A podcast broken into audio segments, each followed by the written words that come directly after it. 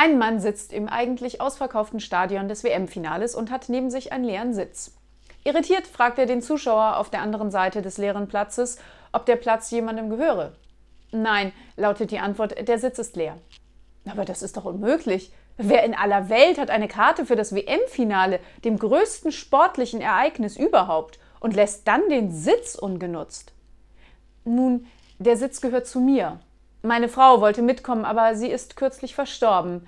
Es ist das erste WM-Finale, das wir uns nicht gemeinsam ansehen können, seitdem wir geheiratet haben. Oh, das tut mir leid. Aber wollte denn niemand Ihrer Verwandten oder Freunde an Ihrer Stelle mitkommen? Der Mann schüttelt den Kopf. Nein, die sind alle auf der Beerdigung.